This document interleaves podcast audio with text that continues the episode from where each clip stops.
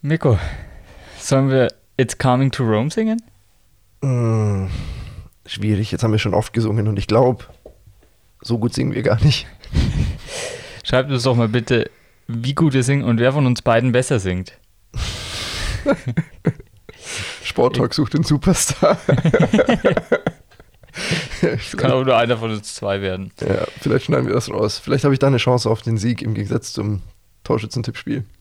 Ja, immerhin, immerhin haben wir da einen Sieger gefunden. Ja, und wir haben auch einen Sieger dieser Europameisterschaft gefunden, Mirko.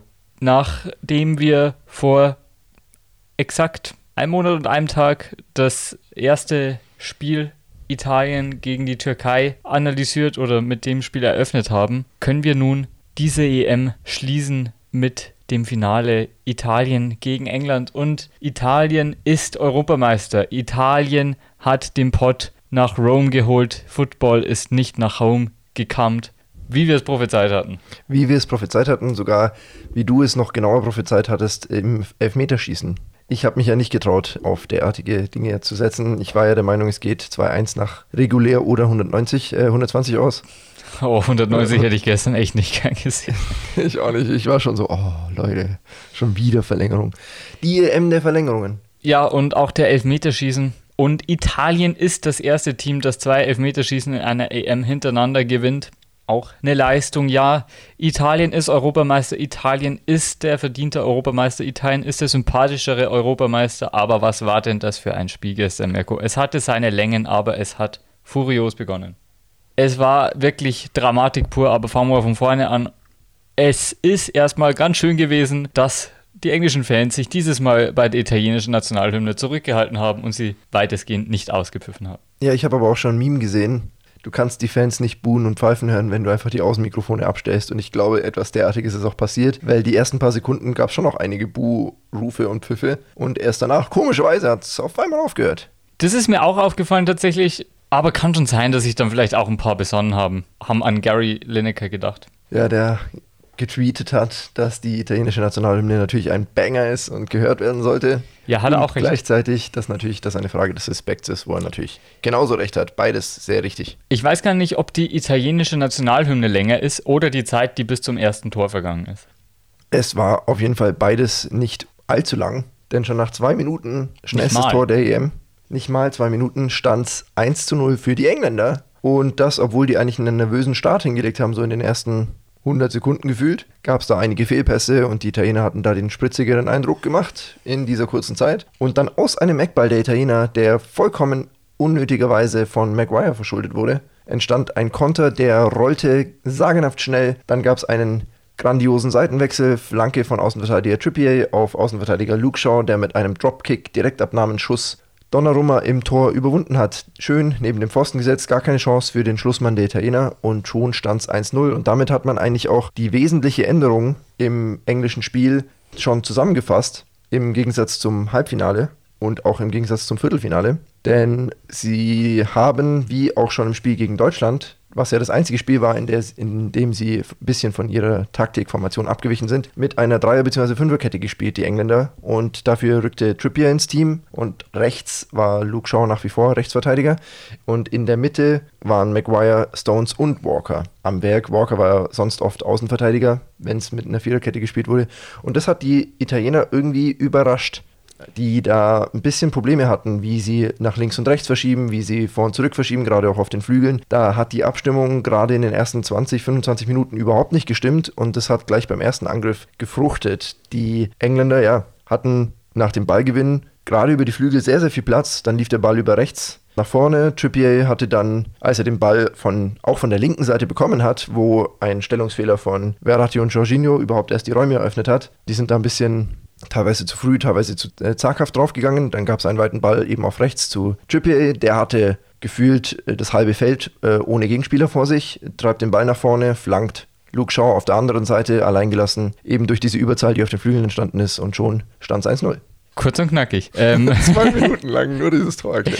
äh, ja, aber im Grunde hast du recht, es war sehr schnörkelloser Angriff. Du hast ja schon erwähnt, die Italiener hatten die ganze Anfangsphase über dann Schwierigkeiten mit dieser Systemumstellung der Engländer. Die beiden Außenverteidiger der Engländer haben es ermöglicht, Traumstart, müsste man eigentlich meinen. Und Wembley ist ja dann natürlich auch kurze Zeit Kopf gestanden, aber so richtig viel haben sie trotzdem dann auch die folgenden Minuten nicht rausgemacht. Klar, man hat gemerkt, sie sind jetzt dann besser im Spiel, aber ja, was wir auch schon öfter von den Engländern gemerkt haben im Turnier, zum Beispiel auch schon gegen die Ukraine, trotz frühem, frühem Führungstreffer, war jetzt nie so, dass sie dann dauerhafte Gefahr ausgestrahlt haben oder dass sie jetzt wirklich mal ein Team sofort dann unter Kontrolle, das Spiel unter Kontrolle haben oder überrollen oder sonstiges. Ja, genau, da war trotzdem relativ wenig Ruhe im Spiel, obwohl dann die Führung ja eigentlich hätte Sicherheit geben können. Aber was schon aufgefallen ist, dass es eben über die Außen den ein oder anderen vielversprechenden Angriff noch gab, auch wenn kein einziger weiterer gefährlicher Abschluss dazu kam. Ja, da hat der taktische Kniff von Southgate kurzzeitig auf jeden Fall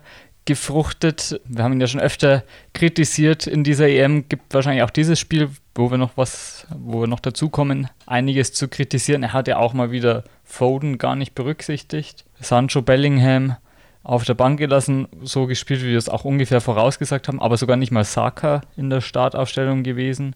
Ja. Ja, der ist natürlich rausgerückt, dadurch, dass du einen Verteidiger mehr auf dem Feld hast. Ist ja logisch, dass dann irgendjemand anders raus muss. Und vorne hast du halt die klassische Sturmspitze Kane und dahinter halt nur noch Mount, in Anführungsstrichen nur noch, und Sterling anstatt eine Dreierformation hinter Kane. So ähnlich wie gesagt hat er es schon im Deutschlandspiel versucht. Ansonsten ist er jedes Mal gleich aufgetreten, wie wir auch schon analysiert hatten. Und deswegen hätte ich auch nicht gedacht, dass er das nochmal versucht, weil das Spiel gegen Deutschland war ja auch eigentlich eins der schwächsten mit den wenigsten Abschlüssen, auch wenn sie es natürlich 2-0 gewonnen haben. Aber wirklich gut gespielt haben die Engländer nicht.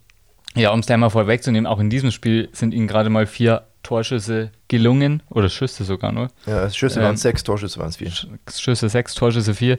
Wir haben schon gesagt, die ersten 20, 30 Minuten haben sich die Italiener damit schwer getan, aber die Engländer haben es trotzdem nicht wirklich ausnutzen können und da mal wirklich sich ja, präsentieren können als ein souveräner Sieger. Und nee, ich hatte das Gefühl, dass die Italiener dann erst so, ja, ab der Halbzeit, äh, ab der 30. bis hin zur Halbzeitpause wird es dann kontinuierlich mit mehr Spielanteilen für die Italiener. Sie haben es immer wieder versucht mit fast schon Tiki-Taka-Spiel oft durch die Mitte auf engstem Raum, da manchmal ein paar lange Bälle geschlagen. War jetzt auch alles nicht wirklich gefährlich, aber sie haben sich dann so langsam angenähert und den Engländern den Wind aus den Segeln genommen Richtung Halbzeit hin. Ja, ich muss auch sagen, ich hatte ja als Torschütze auf Federico Chiesa getippt und die ersten 25 Minuten hat er mir überhaupt nicht gefallen. Da habe ich mir gedacht, so, uiui, weiß nicht, ob das so schlau war, aber auch Immobile überhaupt nicht zu sehen, hatte gefühlt eine Ballaktion, wo er dann an dessen Ende sich festgelaufen hat und gefault wurde. Auch von Insigne kaum was zu sehen, obwohl über die linke Seite noch am meisten ging bei den Italienern in den ersten 25, 30 Minuten. Und dann hat äh, Mancini sich die Leute ab und zu mal rausgeholt, hat mit denen geredet und plötzlich hat man gesehen, auch Insigne, obwohl er wirklich alles anderes als ein Zweikampfmonster, die Linie hoch und runter gearbeitet, auf der gegenüberliegenden Seite auf rechts Chiesa genauso, schmeißt sich in die Zweikämpfe, hilft hinten mit aus und nimmt diesen englischen Überzahl den Wind aus den Segeln auf den Flügeln durch Trippier und Shaw-Geschichte. Shaw schon wieder ein starkes Spiel gemacht, äh, Klasse EM vom 25-Jährigen. Auf jeden Fall, ja, ich habe das Gefühl gehabt, Jorginho hatte sich ja mal Mitte der ersten Halbzeit verletzt, hat so ausgesehen, als müsste er raus, war dann auch bei Mancini draußen eine Zeit lang. Und ich hatte das Gefühl, dass damals so ein bisschen Ruck durch die italienische Mannschaft ging, so als man dachte, oh scheiße, verlieren wir jetzt Jorginho. Ich und finde, ab dem Zeitpunkt wurden sie etwas besser. Genau, ich finde, dann hat auch die Körpersprache mehr gepasst. Bei Chiesa war es zum Beispiel so, den ich ja besonders im Blick hatte durch meinen Tipp. Der war ja meine letzte Hoffnung, noch auszugleichen. Und auch die Bayern haben ihn jetzt vielleicht im Blick. Ja, auf jeden Fall habe ich da ein bisschen drauf geachtet und dann kamen einige Bälle nicht bei ihm an und dann hat er immer ah, den Kopf geschüttelt und, und rumgeschrien, seine Mitspieler angemault und so und ab der 30. Minute hat er sich dann halt selber auch mal die Bälle geholt und da war die Körpersprache auch eine ganz andere. Stimmt, das ist mir auch aufgefallen. Er hat sehr viel geschimpft bei jedem Ball, den er nicht erreichen konnte, hat er seinen Mitspieler angemault. Das stimmt, da waren die Italiener schon erstmal angeschlagen von diesem frühen englischen Treffer, aber genau das ist ja, finde ich, der Punkt. Eine richtige Winner-Mannschaft, die es verdient hätte, dieses Turnier zu gewinnen. Und wir haben ja immer wieder gesagt, England ist, spielt nicht wie ein EM-Sieger. Und das haben sie auch da eben wieder gezeigt. Sie hatten nie irgendwie dieses Feuer, diese Qualität ausgestrahlt, als könnten sie hier locker die EM klar machen. Ja, Harry Kane weitestgehend blass geblieben in der ganzen Partie. Ja, ähm, auch wieder viele Bälle hat er sich immer selber geholt und war dadurch. Ja, war wieder umtriebig, äh, war auch zwischenzeitlich der Engländer mit den meisten abgespulten Kilometern, obwohl er ja der Stoßstürmer ist. Das war auch krass. Ja, wer aber mir sehr gut gefallen hat, war in dem Spiel war Declan Rice. Und da habe ich auch, Super Spiel. um zu, das vorwegzunehmen, der wurde später ausgewechselt, eine der Entscheidungen, die wir äh, später vielleicht noch kritisieren. Aber vielleicht war auch einfach platt. Jedenfalls vor der Halbzeit, Italien wacht ein bisschen auf. Seitfallzieher von Immobile geblockt in letzter Moment. Distanzschuss von Chiesa aus der Zentrale, ich würde sagen, gute 25 Meter.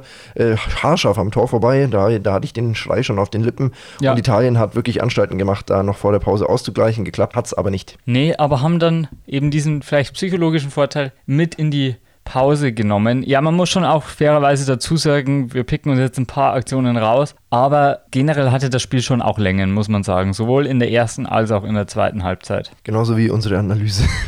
genau, deswegen machen wir doch lieber gleich weiter mit nach dem Seitenwechsel. Man hat gemerkt, dass die Italiener langsam immer mehr Spielanteile bekommen und in die zweite Hälfte starten, wie sie aus der ersten gegangen sind. Ich kann mich erinnern, da war mal eine Grafik zwischendurch eingeblendet mit 71% Ballbesitz für Italien. Ja, letzten Endes waren es am Ende der 120 Minuten 66 Prozent, also auch nicht viel weniger. Das lag aber auch daran, dass die Engländer zwischenzeitlich noch mal ein bisschen das Heft in die Hand genommen haben, kamen aber keine Chancen bei raus.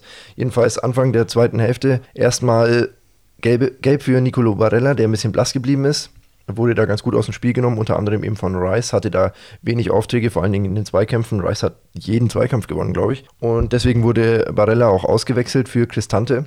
Ging dann ähnlich weiter, der absolut blass gebliebene, bis auf den angesprochenen Seitfallzieher Immobile musste raus für Domenico Berardi, der ja eigentlich nicht eins zu eins ihn positionell ersetzt hat, aber ich fand, das war eigentlich eine ganz gute Lösung, weil dadurch hat die beste Phase der Italiener, äh, wurde die beste Phase der Italiener eingeläutet. Insigne, Chiesa und äh, Berardi haben sich da immer wieder abgewechselt, rochiert, mal der eine links, mal der andere rechts, mal einer in der Mitte, dann zwei auf dem Flügel, drei auf dem gleichen Flügel, Überzahl und so weiter und so fort. Und das hat wirklich gut funktioniert. Damit konnten die Engländer nicht umgehen. Das stimmt. Und ja, du sagst es, es wurde immer besser, das italienische Spiel in der Phase. Die Einschläge, auch wenn es nicht immer ganz gefährlich war, kamen näher und es hat sich dann so langsam abgezeichnet. Dann geschah es. Eine Ecke, ein Standard musste dazu verhelfen und da hat man einfach gemerkt, das war ein Tor des Willens. Das hat Leonardo Bonucci nach dem Kopfball des kleinen Ferrati, nachdem der noch abgewehrt wurde, hat er den irgendwie über die Linie gedrückt noch an Pickford und einem Verteidiger vorbei und es war einfach ein Tor des Willens. Und Aber wir haben auch gesagt, die Chancen auf ein Standardtor der Italiener stehen höher als die auf ein Standardtor der Engländer und das hatten wir mal wieder richtig prognostiziert. Es hat nach einem Eckball tatsächlich geklappt und tatsächlich war es einer der Innenverteidiger, wie wir gesagt haben, dass die aber sogar mit dem Fuß. Ja, aber es lag auch daran, dass Mason Mount, der größte Fehler in dieser Situation geht, glaube ich, von Mason Mount aus, der locker eineinhalb Köpfe größer ist als Verratti und ihn da trotzdem zum Kopfball kommen lässt. Wie gesagt, da war die ganze, in, in allen Situationen, die da sich während dieser Ecke ereignet haben, waren die Italiener einen, einen Schritt Gedanken schneller und den Engländern voraus. Das war einfach, da waren die nicht ganz bei der Sache. Genau, Bonucci, ältester Torschütze in einem EM-Finale ever. Fast 35 Jahre alt, der gute Mann. Kurz vorher hat er gelb gesehen, zum Glück noch nicht gelb-rot, dürfte draufbleiben und erzielte in der 67. Minute den Ausgleich. Dann wurde ein bisschen personell ruschiert bei den Engländern. Saka, den wir schon angesprochen hatten, kam rein für Trippier, der eigentlich ein gutes Spiel gemacht hatte, habe ich nicht ganz verstanden. Zumal ja Saka auch einer war, der mit durchwachsenen Leistungen aufgefallen ist. Also mal sehr gut gespielt und dann wieder eine äh, Aktion im Spiel und sonst blass. Und da habe ich mich gefragt, warum ausgerechnet er. Aber gut, außerdem kam Henderson für Declan Rice, auch eine Entscheidung, die ich nach, glaube ich, 74 Minuten nicht ganz verstanden habe. Ja, oder Aber ich würde halt jemanden bringen wie Bellingham, der die ganze Saison über in der Bundesliga für Dortmund gezeigt hat, wie krass er auch, also dass er nicht nur nach vorne spielen kann, sondern auch einfach ein krasser Zweikämpfer ist. Du meinst für Trippier in dem Fall?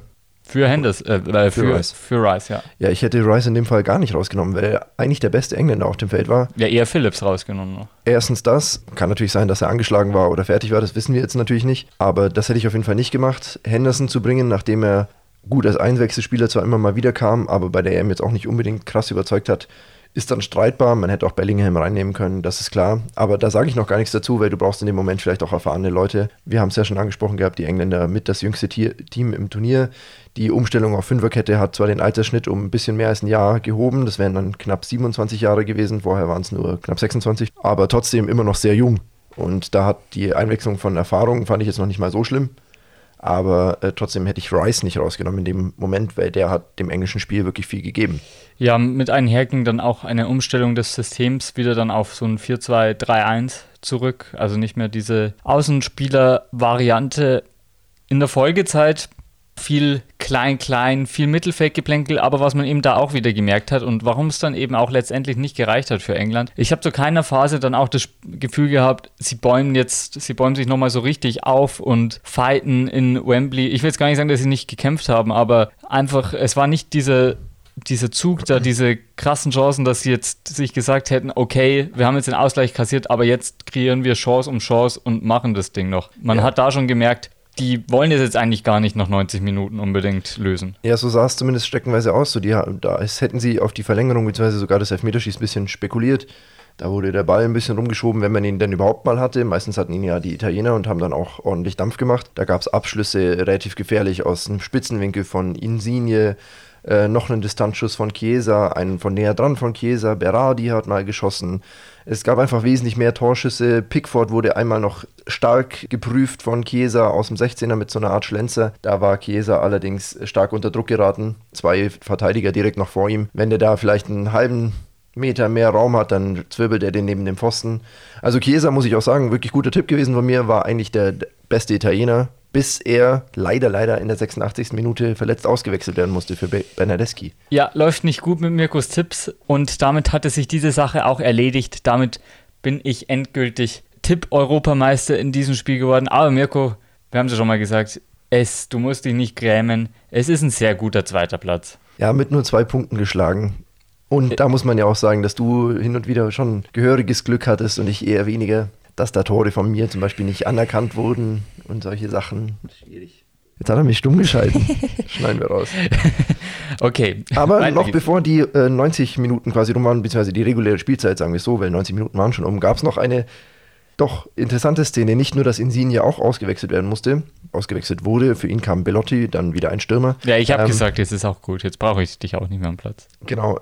Chiellini hat eine wilde Situation, eine bezeichnende Situation des Willens und des Memes heraufbeschworen. Ja, es war eines der Bilder des gestrigen Abends, hat für sehr viel Freude im Netz gesorgt. Er hat an der Mittellinie, letzte Aktion eigentlich des Spiels, letzte Minute der Nachspielzeit, er löst erst ein bisschen schlecht, lässt der Sacker fast nochmal an sich durch schlüpfen an der Mittellinie. Es ist eben Gott sei Dank auch nur an der Mittellinie, sonst sieht er vielleicht sogar dafür rot, wenn das am Strafraum oder so ist. Mhm. Saka schlüpft an ihm vorbei und ja, Chiellini will eigentlich den Ball einfach nur ins Ausgehen lassen und dann reißt der Saka von hinten am Trikot so dermaßen zu Boden, dass man schon Angst hatte, er stranguliert hier Saka. Ja, das war, wenn du Trikot ziehen im Duden nachschlägst, dann kommt ein Bild von Chiellini, glaube ich. Ja, also, ich wundere, dass da nichts gerissen ist. Das, äh, der Textiltest auf jeden Fall bestanden vom englischen Trikot. Ja, dafür gab es dann auch völlig berechtigt äh, die gelbe Karte. Mir schon kurz das Herz in die Hose gerutscht, weil ich dachte, äh, er hätte schon gelb, aber es war ja Bonucci vorher schon angesprochen. Ja, Wunder, ähm, dass Chiellini 90 Minuten ohne Gelbe da durchgehalten hat in diesem Spiel. Egal, sei es drum. Auch, auch gute gelbe Karte gewesen. Ich glaube, gegen Sterling einfach mal ihn wegrasiert, als, als der da seine Spirenzchen versucht hat. sei es drum, es ging in die Verlängerung. Nach 100 Minuten regulärer Spielzeit. Die erste Halbzeit vier Minuten Nachspielzeit, die zweite sechs durch die Verletzungspausen etc. Jorginho und Chiesa zum Beispiel. Durchaus in die Länge gezogen, dieses Spiel. Dann, du sagst es, Verlängerung. Und es kam erstmal Jack Grealish für Mason Mount. Jack Grealish für Mason Mount, aber das Spiel auf dem Platz ist relativ gleich geblieben. Weiterhin immer mal wieder Phasen, wo eine Mannschaft zehn Minuten ein bisschen optische Vorteile hatte, dann die andere ein bisschen mehr. Aber ja, auch da in der Verlängerung, wir haben auch privat uns ausgetauscht während der Verlängerung und haben beide gemeint, hätte jetzt auch gerne nach 90 Minuten vorbei sein können. Äh, wir brauchen jetzt dieses Drama nicht, vor allem weil es wirklich auch seine Längen hatte. Ja, wir gingen dann schon stramm auf Mitternacht zu als Jorginho noch gelb für einen Foul gesehen hat und anschließend Florenzi für Palmieri eingewechselt wurde, der wirklich die Linie auch, also Emerson, der die Linie auch wirklich äh, beackert hat, das ganze Spiel über. Es hat mich eh gewundert, dass die Italiener auf der Außenverteidigerposition bis dahin nicht gewechselt hatten, denn die haben wirklich Meter gemacht. Ich würde sagen, da ist echt nicht so viel passiert noch in der Zeit. Es kamen dann eher noch die Auswechslungen, die das Kraut fett machen sollten. Genau. Vor allem auf englischer Seite und darüber kann man durchaus diskutieren. Genau, in der 117., 18. Minute hat Southgate äh, John Sancho und Marcus Rashford zu sich gerufen, um ja, sie einzuwechseln. Und bis die dann fertig waren, war geschmeidig 120. Minute. Ich habe dann noch gewitzelt, was sagt Southgate wohl zu den beiden, wenn er sie jetzt in der Schlussminute einwechselt? Gib noch mal alles. Hau dich voll rein. ich verstehe es wirklich nicht. Er hat sie im Nachhinein hat Southgate gesagt, er hat sie eingewechselt aufgrund der Trainingsleistung, dass sie die Besten im Trainings-Elfmeterschießen waren. Trotzdem, ich meine, Sancho für 85 Millionen von Dortmund nach äh, Manchester gewechselt jetzt. Einer der stärksten Spieler der Bundesliga der letzten Jahre in seinem Alter. Wen hat er noch? Marcus Rashford eingewechselt. Auch sehr guter Mann auf jeden Fall. Wieso bringst du die so spät? Also das zeigt ja erstens mal wirklich, dass du dich eigentlich in dieses Elfmeterschießen retten wolltest. Ja. Und wir werden es gleich sehen. Ich will jetzt gar nicht zu sehr vorgreifen. Klar, wahrscheinlich kennt eh schon jeder das Ergebnis, aber wieso macht man sowas? Ich meine, das war, ich habe mir, hab mir das wirklich schon sofort gedacht. Kann man jetzt im Nachhinein leicht sagen, aber es war wirklich so. Die haben null Spielanbindung. Die kommen da auf den Platz, denken sich, ja toll, dafür reiche ich jetzt gerade mal aus, dass ich hier einen Elfer treten muss und wenn ja. ich ihn nicht mache, bin ich der Depp. Ich habe auch wirklich bei der Einwechslung hier in meinem Wohnzimmer zu meinem Mitbewohner gesagt, so, verstehe ich nicht. Du nimmst vor allen Dingen, weil er Walker und Henderson rausgenommen hat, zwei erfahrene Leute die, okay, Walker ist äh, als Verteidiger nicht der, der absolut erste Go-To-Guy beim Elfmeterschießen und auch Henderson ist eher dafür bekannt, dass er ab und zu mal einen Elfmeter verle verlegt. Aber trotzdem sind die beiden schon über 30 und auch wichtige Bausteine und erfahren einfach. Ich glaube, in so einer Situation geht es nicht darum, wer den Elfmeter im Training am besten schießt. Da geht es darum, wer mit Drucksituationen am besten umgehen kann. Und ich habe auch direkt noch gesagt, es würde mich nicht wundern, wenn die beiden im Elfmeterschießen genau versagen. So, es geht auch nicht darum, da noch einen Offensivspieler einzuwechseln, nur weil Offensivspieler platzierter schießen. Ja, sehe ich genauso, denn man hat ja auch gesehen, fangen wir doch mal im Elfmeterschießen an, dass auch Defensivspieler sehr gut schießen können. Ja, genau. Und aber ja, wie du schon gesagt hast, ich denke, das ganze Turnier über sind sie kaum zum Zug gekommen, hatten Spielminuten wahrscheinlich gefühlt im einstelligen Bereich, bis auf Sancho, weil er ja einmal von Beginn an ran dürfte. Dann spielt er gut und sitzt danach trotzdem wieder draußen. Er hat null Selbstvertrauen und dann bringst du ihn wirklich kurz vor Abpfiff, sodass er nicht mal irgendwie ein, zwei Situationen... der erste Ball, den er tritt. Ja, so gefühlt der erste Ballkontakt. Ich glaube, bei, bei Sancho war es sogar der erste. Ohne Gewehr, diese Angabe, aber trotzdem, du hast nicht mal irgendwie noch fünf bis zehn Minuten Zeit, den Ball irgendwie einmal sicher am Fuß zu haben und dir mit einem Dribbling oder einem Abschluss noch ein bisschen Selbstvertrauen zu holen, sondern direkt eingewechselt und dann Elfmeterschießen. Das, das war schon immer bescheuert. Das ja. war schon immer bescheuert. Ich kann mich da an DFB-Pokalspiel erinnern, wo Kräuter Fürth den Torhüter kurz vor Schluss gewechselt hat und das ging auch nach hinten los. Ja, muss man nicht verstehen. Kommen wir zum Elfmeterschießen. Die Italiener haben angefangen mit Berardi. Der ist angetreten und hat ihn relativ sicher verwandelt.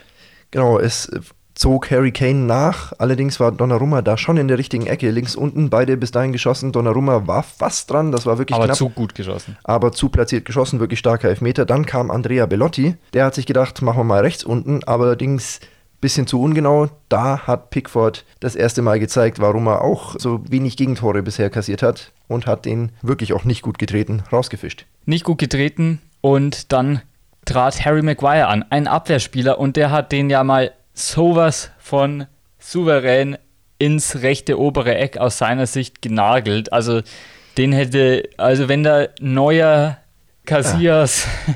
gerade Casillas nicht, Kahn, der ist eh zu klein, aber wenn da drei Torhüter im Tor gestanden wären, die hätten den auch nicht rausgeholt. Also da hat man ja gesehen, es braucht eigentlich einfach nur jemanden aus elf Metern. Jeder der, von denen ist Profi genug, um einen Ball zu schießen. Genau, einen, jemanden, der sich traut, jemanden, der weiß, wie es geht, jemanden, der einfach in dem Moment mit der Drucksituation am besten umgeht. Und Maguire hat gezeigt, so, ich mache das jetzt. Und der hat auch beim Anlauf und so nie den Anschein gemacht, als, als würde der den jetzt verschießen. Und dann hatte England wirklich Überwasser. Italien hatte schon einmal verschossen und dann dieser sagenhafte Elfmeter in den Winkel. Es gibt die super Aufnahme von der Kamera, die genau in diesem Winkel hing, die danach, also die war kaputt. Die ja. hat danach keine Bilder mehr gesendet. Es hat gewirkt, als wäre es irgendwie ein Effekt, aber es war so. Die Kamera war einfach aus und dann hat man sich wirklich gedacht, okay, jetzt haben die Engländer wirklich mal den psychologischen Vorteil. Doch Bonucci hat erstmal überhaupt keine Nerven gezeigt, haben auch wieder gezeigt, er, äh, gesehen, Erfahrung ist halt doch am meisten wert. Ja, an dieser Stelle sei noch erwähnt, dass ich mir wirklich auch wieder überlegt hatte, Bonucci zu nehmen, aber es stand ja für mich so viel auf dem Spiel. Das, da, ich musste ja, ich musste ja stechen und dann Defensivspieler zu nehmen ist natürlich schon, äh, da, da, braucht man schon Eier. Hätte no, ich es mal gemacht. No guts, no glory. Oder wie äh, Sandro Wagner gesagt hat, der hat große Cojones. Ja, aber auch bezogen auf Maguire, oder? Ja, ja. Ähm, Jedenfalls, äh, dann ging das Leid der Engländer los. Eben schon angesprochener Markus Rashford. 23 Jahre alt? Trippelt an, tippelt rum. Tatsächlich springt Donnarumma zwar in die falsche Ecke, aber er, ich weiß nicht, es hat eher gewirkt, als würde er den Ball putten wie beim Golfspielen aufs äh, Loch zu und der kullert da einfach Richtung Pfosten und prallt ins Aus. Genau, aber eigentlich muss man ihm lassen, stark geschossen. Wenn er nicht an den Pfosten geht, überragend platziert und auch nicht so, äh, nicht so leicht. Also den hätte Donnarumma nicht gehalten, wenn er nicht an den Pfosten geht, aber er ging halt an den Pfosten, hat Rashford Nerven bewiesen und das hat den Italienern die Chance gegeben, hier ins Spiel zurückzukehren. Bernardeschi tritt an und verwandelt in die Mitte, cool. Ja, muss man sich auch trauen. Pickford äh, kommt mit den Beinen nicht mehr ran.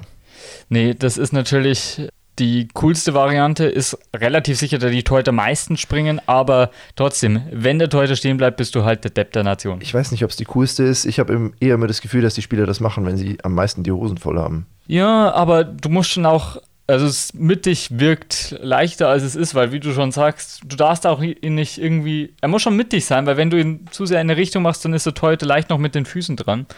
Ja, jedenfalls Bernadeschi verwandelt und dann kommt äh, Jaden Sancho, der zweite eingewechselte junge Spieler in der 120. Minute. Und auch bei ihm hatte ich schon beim Anlauf das Gefühl, er weiß nicht so richtig, was er machen soll. Und er hat auch ein bisschen Schiss. Er hat Schiss, er hat die Hosen voll und er verschießt. Donnarumma hält den Ball. Donnarumma hält den Ball, macht sich hier ja fast schon zum Helden. Die Italiener hatten dann mit dem Elfmeter von Jorginho die Chance, wirklich auch das Spiel schon zu entscheiden. Allerdings Jorginho, der ja noch im Halbfinale so cool verwandelt hatte, den letzten Elfmeter, hat es nicht wiederholt sondern ist gescheitert an Pickford. Pickford mit der zweiten Parade. Pickford hat da wirklich gewirkt, als wäre er, der die Mannschaft noch am meisten aufrüttelt. Der hat gefeiert, der hat äh, geschrien. Da habe ich jetzt gedacht, oh, jetzt geht es nochmal wieder in die andere Richtung. Das Pendel schlägt aus. Es war wirklich hochspannend. Doch dann trickt eben Bukayo Saka an, ich finde, man hat ihm gleich angesehen, er ist halt 19, er ist nervös,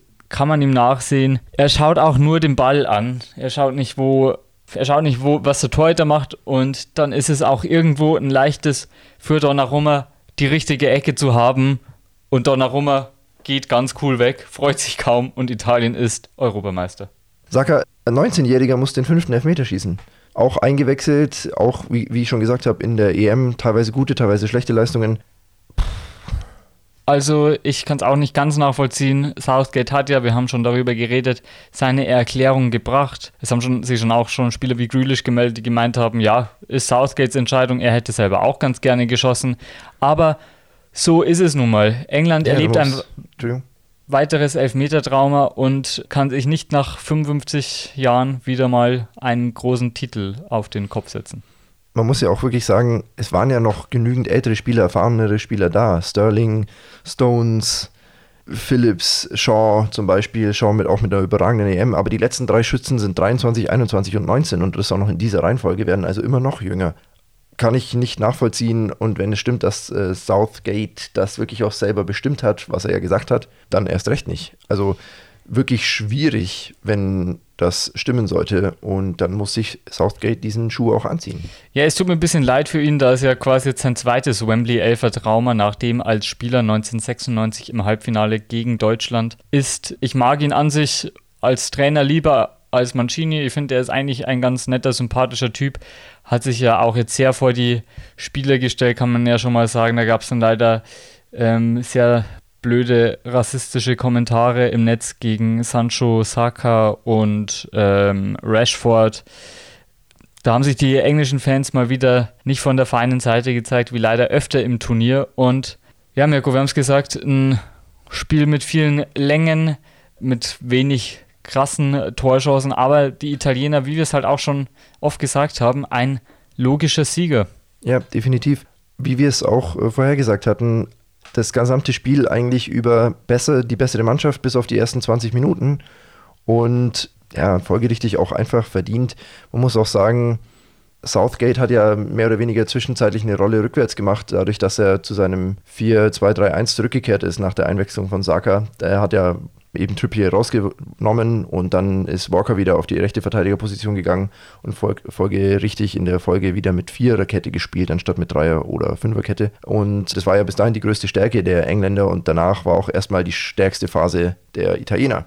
Ja, und wenn man jetzt mal kurz nochmal so den Weg der beiden Teams resümiert, bei Italien fallen dir mehrere richtig souveräne Spiele ein gegen die Türkei 3 0, gegen Belgien 2 0, gegen Spanien weitergekommen. England in der Gruppenphase schon gegen Kroatien. Kroatien war wirklich schwach die ganze EM über ein müdes 1 zu 0. Gegen Schottland sogar nur ein 0 zu 0.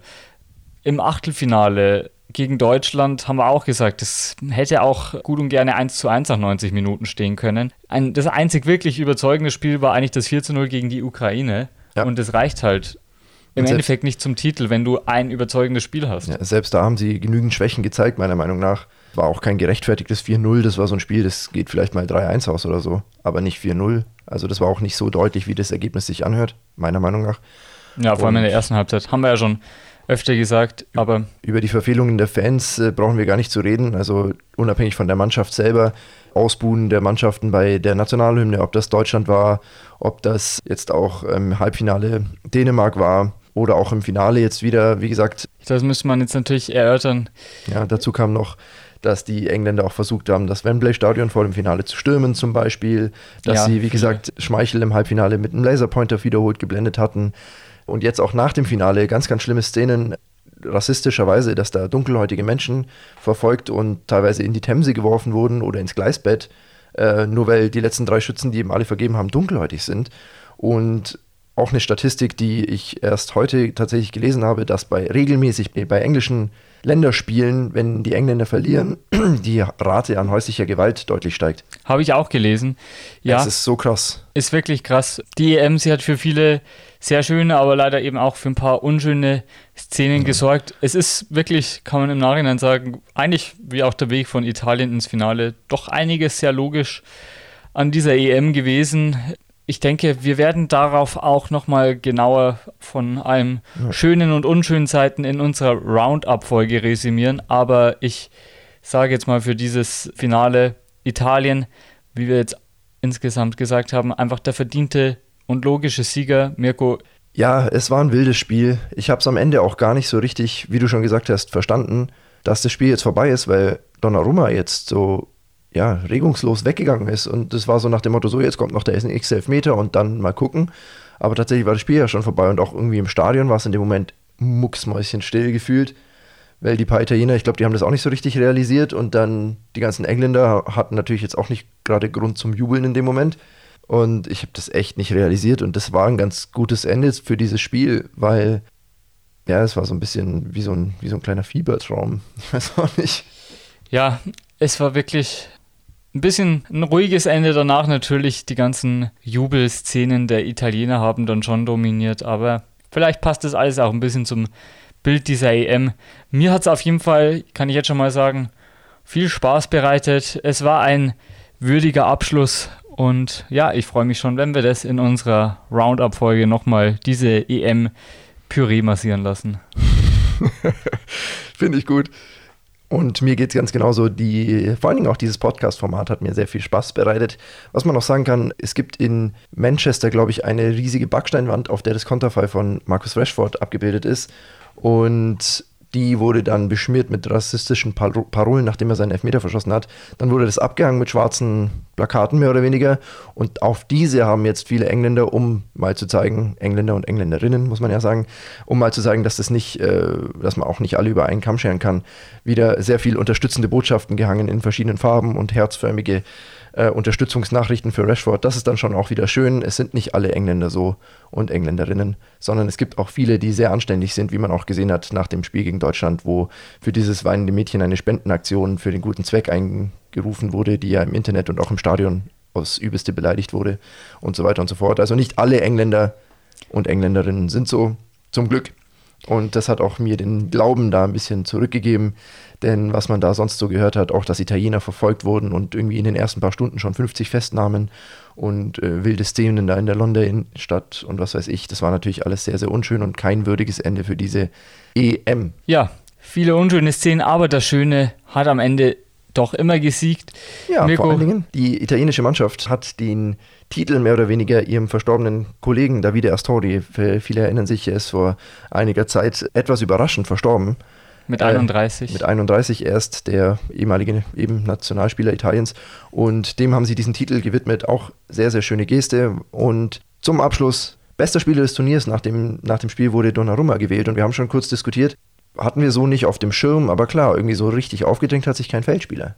Nee, also war jetzt klar, Ronaldo hatte fünf Tore gemacht, ist aber auch schon lange raus und davon waren zwei Elfmeter. Deswegen, ich finde auch, im Endeffekt, er hat die Elfmeter gehalten, er war das gesamte Turnier über ein sicherer Rückhalt für seine Nationalmannschaft. Wieso nicht? Mirko? Exakt. Sag deine abschließenden Worte, wie du sie immer so schön sagst. Ja, vielen Dank allen Zuhörenden fürs Einschalten. Es war uns wie immer ein Fest. Freut euch auf die wahrscheinlich bald kommende Roundup-Folge, aber wahrscheinlich erst Ende der Woche. Da warten wir noch ein bisschen ab, was sich noch für Geschichten ergeben. Außerdem müssen wir Klausuren schreiben. bleibt bis dahin am Ball, bleibt sportlich. Danke, dass ihr uns die gesamte EM über die Treue gehalten habt. Es war mir ein Riesenfest und ja, hört den Stufu in allen seinen Variationen, allen voran den Stufu Sport Talk, der morgen ab 18 Uhr wieder in seiner Live-Version läuft. Bis dahin gehabt euch wohl. Düsseldorf.